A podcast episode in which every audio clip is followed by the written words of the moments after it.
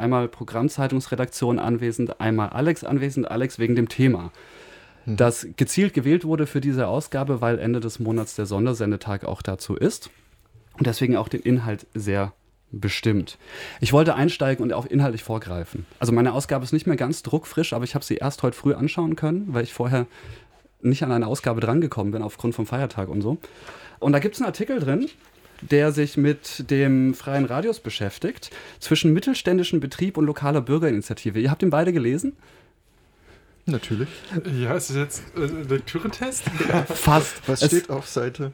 Genau, was steht auf Seite? Da gibt es eine Einteilung in Fraktionen, die in den Radios unterwegs sind. Fraktion A, die losspricht, wie ihr der Schnabel gewachsen ist und dementsprechend mehr auf Inhalte achtet und die Form eher egal ist und es mehr um die Anliegen und Ansinnen geht. Fraktion B, die sich Gedanken über die angemessene Form macht und dabei vielleicht auch den Inhalt aus dem Auge verliert. Und Fraktion C, die Radiokunstfraktion.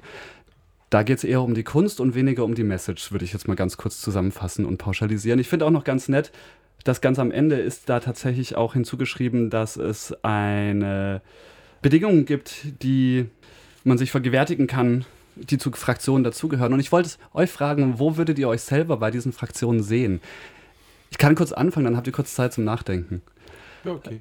Ich, ich dachte zuerst beim Lesen, ja gut, klar, ich bin Fraktion A. Ich habe festgestellt, nee, das ist rum. Ich bin stärker in der Fraktion B inzwischen, aber schon noch so ein bisschen in beiden. Aber definitiv bei der Fraktion B gelandet. Das bereitet mir Sorge. Mehr auf die Form achten ist natürlich ein bisschen auch meine Rolle im Radio geschuldet, dass ich auf die Form mehr achten muss und andere Leute mir den Inhalt dafür liefern. So als Koordination einer tagesaktuellen Redaktion gehört das ja irgendwie zu meinen Aufgaben. Gleichzeitig stelle ich fest, ich muss mehr auf den Inhalt achten. Hab schon was gelernt. Gute Programmzeitung. Da hat sich das doch gelohnt. Können wir gehen, oder? Haben wir jetzt. Ja. Liest du vor, haben wir Freizeit. Ja. Also das ist ja natürlich äh, ein Artikel, der aha, sehr stark gekürzt ist. Der erscheint demnächst noch an anderer Stelle in Ausführlichkeit und der sich so ein bisschen anschaut, wie haben sich dann die freien Radios in den letzten 20, 25 Jahren entwickelt. Und da gibt es die These, es gibt die eine Fraktion freier Radios, die ja verteilt in Deutschland immerhin in 30 Städten unterwegs sind, die das gleiche macht, was sie vor 20 Jahren gemacht hat. Demoaufrufe, wir sind die Guten, irgendwo gibt es die Blöden und, äh, und so weiter. Ist natürlich sehr klischeehaft, aber so ein bisschen stimmt es vielleicht hier und da auch noch. Und Fraktion B macht sich sehr viel Gedanken, wie redet man im Radio, damit das Leute auch hören. Und dann gibt es vielleicht auch noch neben der Radiokunstfraktion, die in Halle vielleicht auch hin und wieder noch auftauchte, das ein oder andere Festival mit viel Geld wurde ja veranstaltet. Vermutlich gibt es auch noch Fraktion D, die so ein bisschen rausgefallen ist, die, die einfach ihre Lieblingssendung spielen und ihre DJ-Sets unbedingt und dann ist egal wo. Ich bin natürlich Fraktion D mit meinem Musikalt. Nee, also, ja, irgendwo zwischen A und B ist man da. Man kam ja mal in das Radio und hatte inhaltliche Interessen, die man glaubte, hier gut vervielfältigen zu können. Und irgendwann wird man darauf gestoßen, dass der 10-Stunden-Monolog nicht so richtig ankommt.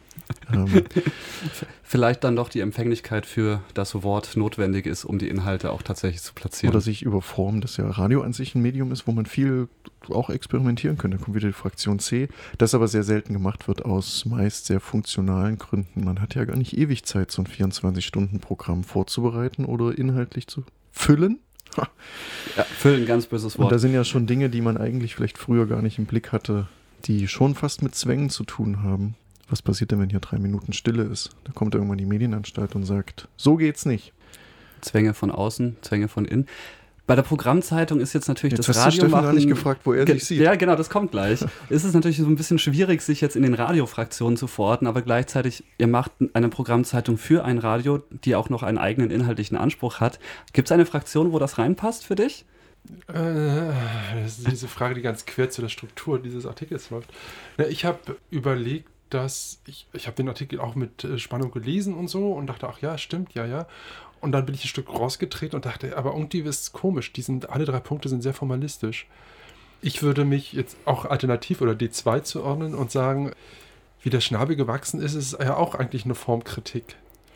Ich würde einfach sagen, man kann ja Radio machen, einfach sich inhaltlich auf was festlegen und dann im zweiten, wirklich im zweiten Schritt überlegen, wie geht es denn formal am besten? Also wie der Schnabel gewachsen ist oder macht man daraus Kunst oder macht man Agitation? Ja, also ich würde das eher als relativ zum Inhalt sehen und immer würde ich sagen, also was wir mit der Zeitung machen ist, uns einen Gegenstand zu suchen und dann schauen, ob man da formal entweder das so hinschreibt, wie einem der Schnabel gewachsen ist, etc., etc. Da sind wir gar nicht fix, sondern würden situativ entscheiden. Oder tun es auch, nicht nur konjunktiv, sondern wir tun es auch. Habt ihr das bei dieser Ausgabe jetzt auch gemacht? Ganz viel Inhalt kam ja praktisch extern dazu, anlässlich von diesem Sondersendetag, den ihr ja gar nicht so ins Leben gerufen mhm. habt, sondern da ist jetzt eher hier Alex verantwortlich für. Den Scheiß ausgedacht, ja. Zusammen mit äh, Jan. So muss man vielleicht auch noch erwähnen, es sind zwei Leute, die da schuld sind. Ja. Wie seid ihr damit umgegangen, praktisch so viel Inhalt vorgesetzt zu bekommen und das in eine andere Form, als es eigentlich grundsätzlich gedacht ist, mit Sondersendeprogrammen hm. unterzubringen? Ist ja gar nicht so neu. Also wir bieten das, die Programmzeitung hier oft auch Redaktion an, ihr Thema zu platzieren. Ja, wir hatten mehrere Ausgaben mit Common Voices, wir hatten mehrmals mit dem Kinder- und Jugendradio eine Ausgabe. Und jetzt hat sich angeboten, weil es auch im Sinne des ganzen Radios ist, es Alex und seinem Großprojekt 100 Jahre Radio zur Verfügung zu stellen. Es gibt ja thematisch eine große Schnittmenge und ja, da standen wir dahinter und sagen, das braucht ja auch, auch eine Druckkompass in der Hand, ist ja auch mit dem Ausstellungsprogramm begleitet und so weiter. Das ist irgendwie eine nette Art, nochmal anders über den Gegenstand zu reden, verstetigt sich ja anders, man hat andere Möglichkeiten, sich darzustellen, auch hier mit Interviewfragmenten verschiedener Akteure aus Deutschland, aus, freien, aus der freien Radioszene etc. Und so Ach, da musste man gar kein gegen nichts anrennen. Das ist ja eh unser Konzept, das auch zu öffnen, die Programmzeitung für Leute, die mit dem Radio enger oder ein bisschen weiter verbändelt sind, wo wir sagen, das ist aber im Interesse von Korax, eine Diskussion lebendig zu halten oder überhaupt erst zu initiieren.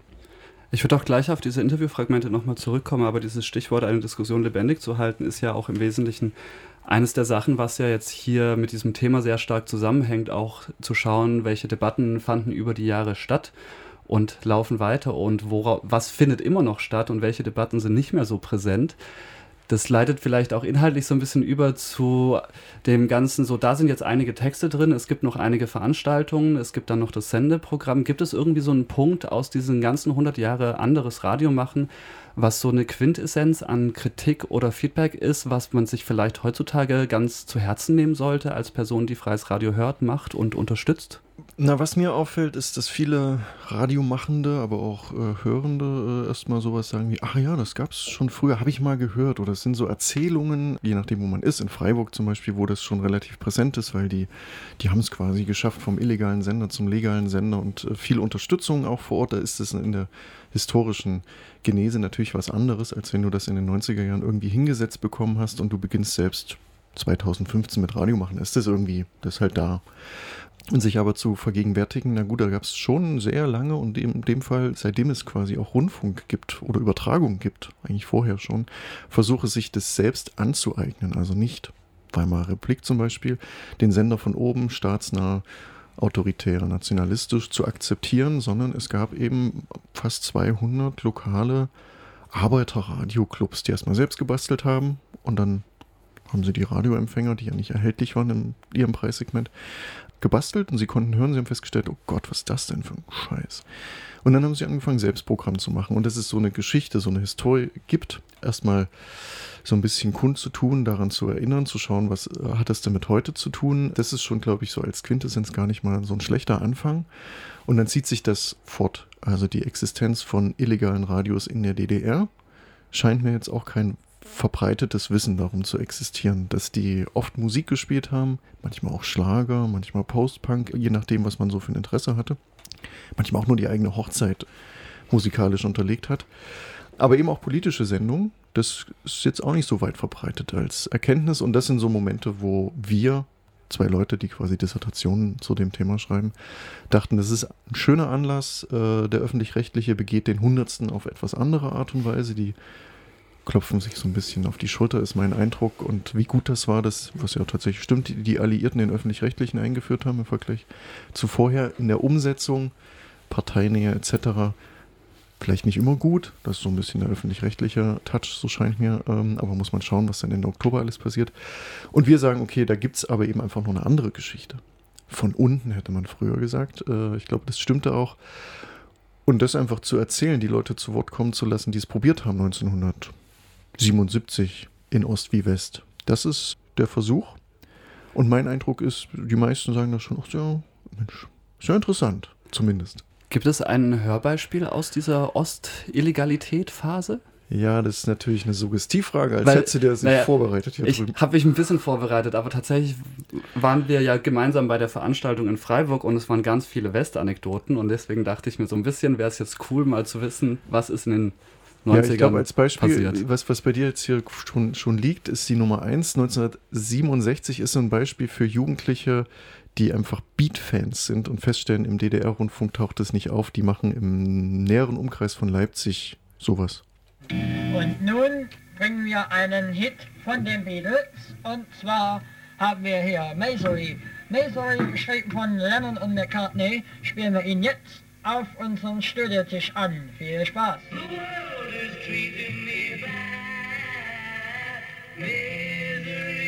Ich glaube, das ist das erste Mal, dass die Beatles bei mir in der Sendung laufen.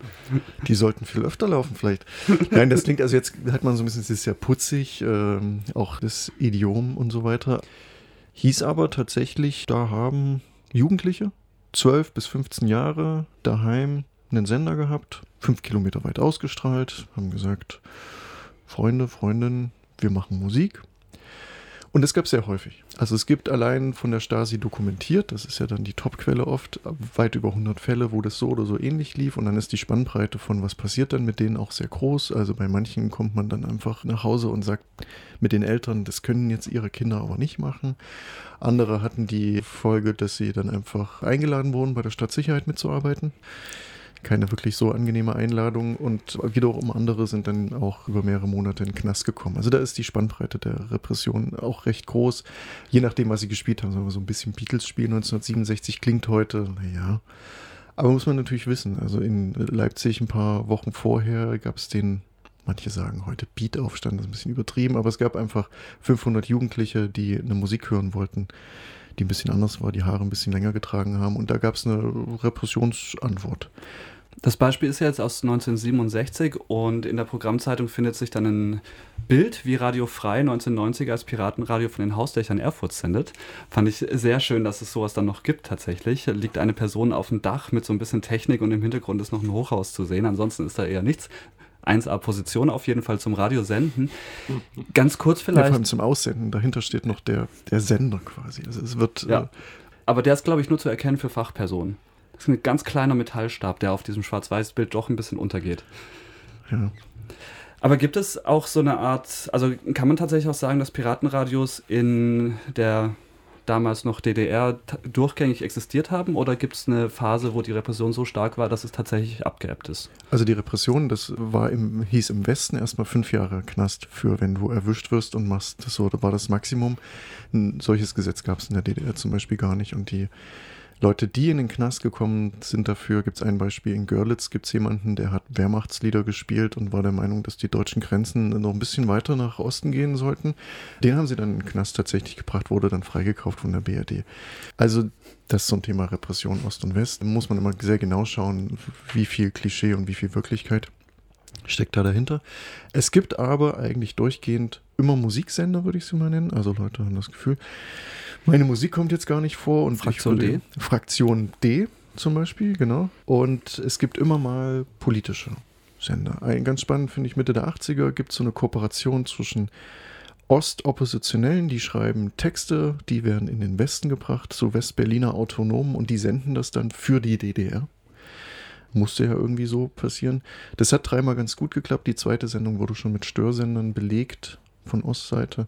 Dritte Sendung war nie, quasi nicht zu hören. Eine der Personen, die das in, im Osten verteilt hat, man hat das auf Kassetten aufgenommen, das ging weiter. Kassetten in Karl-Marx-Stadt verteilt, bis zu dem Moment, wo dann der entsprechende IM die Kassette bekommen hat. Und da gab es dann auch Gerichtsverfahren und sowas. Also es findet sich auch bei diesen sagen wir, politischen Ansätzen, in dem Fall linksalternativen politischen Ansätzen im Osten. Und dann gibt es natürlich 1990 den Moment, oh, alle fordern Meinungsfreiheit, wir nehmen sie uns. Es gibt im Prenzlauer Berg einen Sender, der recht Spannendes macht, Radio P sich nennt. Also von Punkrock Live, besetztes Haus, zu das neue Forum meldet sich zu Wort und ist der Meinung, es ist ganz wichtig, dass die DDR eine neue Verfassung bekommt oder Jugendliche, die der Meinung sind, in Kreuzberg braucht es einen Abenteuerspielplatz. Also sehr thematisch breit. Dann kommt irgendwann die Post und die Polizei und sagt, so geht es nicht. So, du möchtest was einspielen, habe ich das Gefühl. Ich hatte das Gefühl, das ist gerade die Hinleitung. Ja, äh, genau, und zwar, äh, irgend, also die machen ein paar Wochen das relativ frei, sagen, hier ist, ist unser Sender, kommt her, wenn ihr mitmachen wollt, und irgendwann wird ihre Sendepraxis eine andere.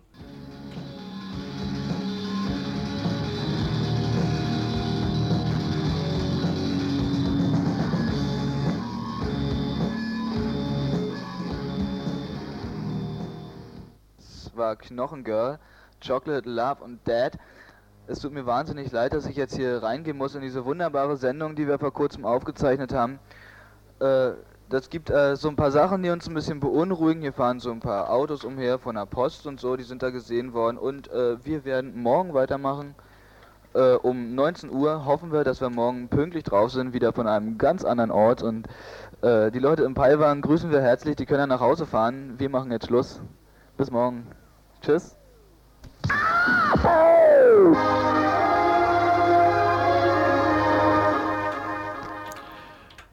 Also Radio P musste dann eben nicht mehr live, sondern vorproduzierte Sendungen, die haben immer gewartet, wann kommt Post in dem Fall als zuständige Behörde oder Polizei und wenn die zu nah waren, dann musste man den Sender abdrehen.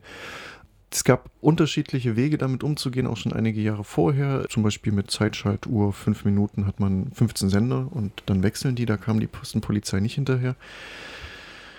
In dem Fall in Berlin war das nicht der Fall, sondern die sind dann immer, haben gesagt, na, vielleicht bis morgen. Und das ist relativ typisch. In Erfurt war man ein bisschen anders unterwegs in der Zeit. Äh, Man hat immer gesagt, öffentlich, wir senden von dort. Und hat äh, relativ viele Leute versucht zu motivieren, in der Nähe des Senders zu sein. Also Veranstaltungen zu machen, wo dann zum Beispiel 300 Leute, Konzert 500 Leute kommen. Da traut sich dann vielleicht die Polizei nicht. Und das ist auch eine Praxis gewesen, die recht bekannt ist, schon in den Ende der 70er Jahren als Praxisbeispiel anfängt und dann eben auch aufgenommen wurde, in dem Beispiel 1990 in Erfurt. Wo wir in Freiburg diese Diskussion hatten, jetzt letzte Woche, war ein Thema, ich will nämlich nochmal auf die Programmzeitung zurückkommen an der Stelle, ähm, dass ja der Grund für die Wahl für auch den Sender teilweise, zumindest hast du versucht, das immer wieder rauszukitzeln aus den Leuten, auch die Frage war, von wie verbreite ich eigentlich meine Texte und Pamphlete besser als per Flugblatt, weil die Erfahrung ist, vor den Werkstoren zu stehen und an die Arbeitermassen zu verteilen, doch eher frustrierend ist. Das heißt, so ein bisschen auch als zumindest eine Motivation, die manche Leute hatten, schon auch die Frage, wie erreiche ich eigentlich die Menschen besser und dann der Wandel von irgendwie selbstorganisierten Zeitungen, Flugblättern und dergleichen, also von der Schriftform hin zum Radio. Jetzt haben wir wieder eine Programmzeitung und sind Radio und Zeitung sozusagen ein bisschen. Da wäre jetzt so vielleicht auch der Blick mit auf diese Programmzeitung, die ja auch genau wieder Inhalte unterbringt, vielleicht so ein bisschen zu hinterfragen, welche Rolle spielt denn die Wahl des Mediums tatsächlich oder ist diese Programmzeitung zu machen jetzt tatsächlich so auch ein Versuch, wieder andere Leute zu erreichen, die übers Radio nicht mehr erreicht werden können? Also ich meine, die gibt es schon lange, aber so von der Idee, die dahinter steckt. Ich weiß gar nicht, ob es nicht mehr funktioniert in dem Zusammenhang. Na, man, Anders es ist ja nicht die Wahl des Entweder-Oder und auch, es gibt nicht das Zaubermedium für die und die Klientel. Das muss man sich einfach aus dem Kopf schlagen. Das stimmt ja so nicht. Man muss aber klar reflektieren, was will man mit welchen Inhalten und welche Leute erreichen. Und da muss man sagen, in den 20er Jahren war das Radio, so wurde es jedenfalls teilweise reflektiert, ein Medium, was nicht das Distributionsproblem hat, was nicht das Materialbeschaffungsproblem hat, was nicht eine extra Kulturtechnik zum Beispiel des Lesens bedarf, wo man auch drinne stehen muss und so weiter, hängt immer vom Bildungsgrad ab. Und was nicht abnutzbar ist, was nicht weitergegeben werden muss, da ist halt dieser endlose Äther des Raums mit den Radiowellen eine super Alternative dafür. Ja, es Sachen werden nicht abgegrabbelt, die gehen nicht verloren, du musst nicht Material besorgen, beziehungsweise noch eine illegale Druckpresse. Man kann einfach über den Ether relativ unkompliziert Leute erreichen und niedrigschwellig in jeder Hinsicht. Und wenn man das gerade braucht für eine Aktion, ist das ein perfektes Medium. Wenn man halt etwas braucht, wo Leute sich selbst die Zeit lassen, etwas zu verstehen, etwas zu reflektieren, vielleicht im Text zurückzugehen, da ist die Textform, die gedruckte, vielleicht probater, muss man halt schauen. Und insofern ist ja die Programmzeitung hier selten eine, jedenfalls, ja, wie ich es überblicke, letzten Jahre, selten eine gewesen, wo nicht quasi auf einer reflexiven Ebene sich mit dem Thema auseinandergesetzt wurde. Das ist schon eine, wo man kontemplativ sich versinken kann in ein Thema, wo man zurückblättern kann, wo man die Artikel gegeneinander lesen kann und wo jeder sein eigenes Tempo hat. und bestimmen kann vor allem. Und für die, die das interessiert, ist das ein Angebot. Ja. So würde ich das, also mit diesen nicht mehr war ich ein bisschen, das war bestimmt auch, um ins Gespräch zu kommen, von dir in den Raum geworfen. Aber ich würde das schon so differenzieren und ähm, ja, eher ganz nüchtern betrachten. Ja. Das ist ja im Wesentlichen auch in der Verortung einer Debatte von, wohin sollen sich freie Radios jetzt gerade entwickeln in Zeiten neuer Medien und Podcasts und dergleichen. Ja, schon ja. auch interessant zu schauen, welches Medium haben wir wann, wie, warum gewählt, für ja. welchen Zweck. Aber ich finde es auch mal ganz schön, wenn du durch die Stadt gehst, dann hast du noch was, was du anfassen kannst, mitnehmen kannst und nicht auf irgendwelchen äh, digitalen Momenten. Ja. Ähm, und das hat ja auch was mit ja, Stadtraum nochmal anders wahrnehmen. Ja. Oder wenn man geht mir auch bei Plakaten so. Ich freue mich über fast jedes Plakat, was ich sehe, allein weil es existiert. und eben nicht nur irgendwo mit Nullen und Einsen versehen aufrufbar ist. Und durch den Ether schwabbert. Ja, das ist halt auch vorbei. Ne? Das ja. ist schon, die Präsenz ist halt eine andere, wenn du das materiell fixieren kannst. Und das ist halt bei so einer Zeitung, die ja, das ist ja auch irgendwie eine Eigenart von unserer Programmzeitung, die fast plakativ immer ist mit diesen A4-Formaten, mit dieser Leuchtfarbe, dieser Signalfarbe drauf hat schon auch eine andere Geltung, Geltungsanspruch. Und Präsenz, die, die in Berlin ja. gerade zuhören, können ja trotzdem digital zugreifen. Sobald sie dann online ist. Plakativ ist ja auch so ein bisschen oder festgehalten ist vor allem in dieser Ausgabe jetzt auch ein Blick auf verschiedene Momente, Situationen, Kontexte rund um 100 Jahre anderes Radio mit einem Blick auf Radio Zebra, aber auch freie Radioinitiativen in Ostdeutschland nach 1990, einfach nur um das mal kurz noch anzusprechen. Schon den schon erwähnten Text zu zwischen mittelständischen Betrieben und lokaler Bürgerinitiative, den ich ja aufgegriffen habe. Und eine Veranstaltungshinweis für einen Radiokongress und noch die Veranstaltungen vor Ort. Und dann kommt natürlich auch das Radioprogramm, wie es für eine Programmzeitung sich so gehört. Und zwischen reingestreut, ein kleiner letzter Punkt, sind gesammelte Zitate die habt ihr eigentlich ja von der Programmzeitungsredaktion zusammengesammelt. Zum Teil, zum Teil hat Alex sie zusammengesammelt, zum Teil kamen sie anders irgendwie zustande. Gab es da jetzt beim Erstellen für euch in der Redaktion irgendwas, was euch aufgefallen ist, was ihr besonders hervorheben wollt, als irgendwie was, was ihr nicht dachtet, das kommen wird? Ich gebe es mal an Alex weiter, weil du hast es redigiert, ne? Und ausgewählt. Ja, die Fragen waren ja sowas wie, warum braucht es eigentlich freies Radio und so weiter? Was sind Stärken, was sind Schwächen? Also da kann man sich, glaube ich, nochmal ganz gut äh, anschauen.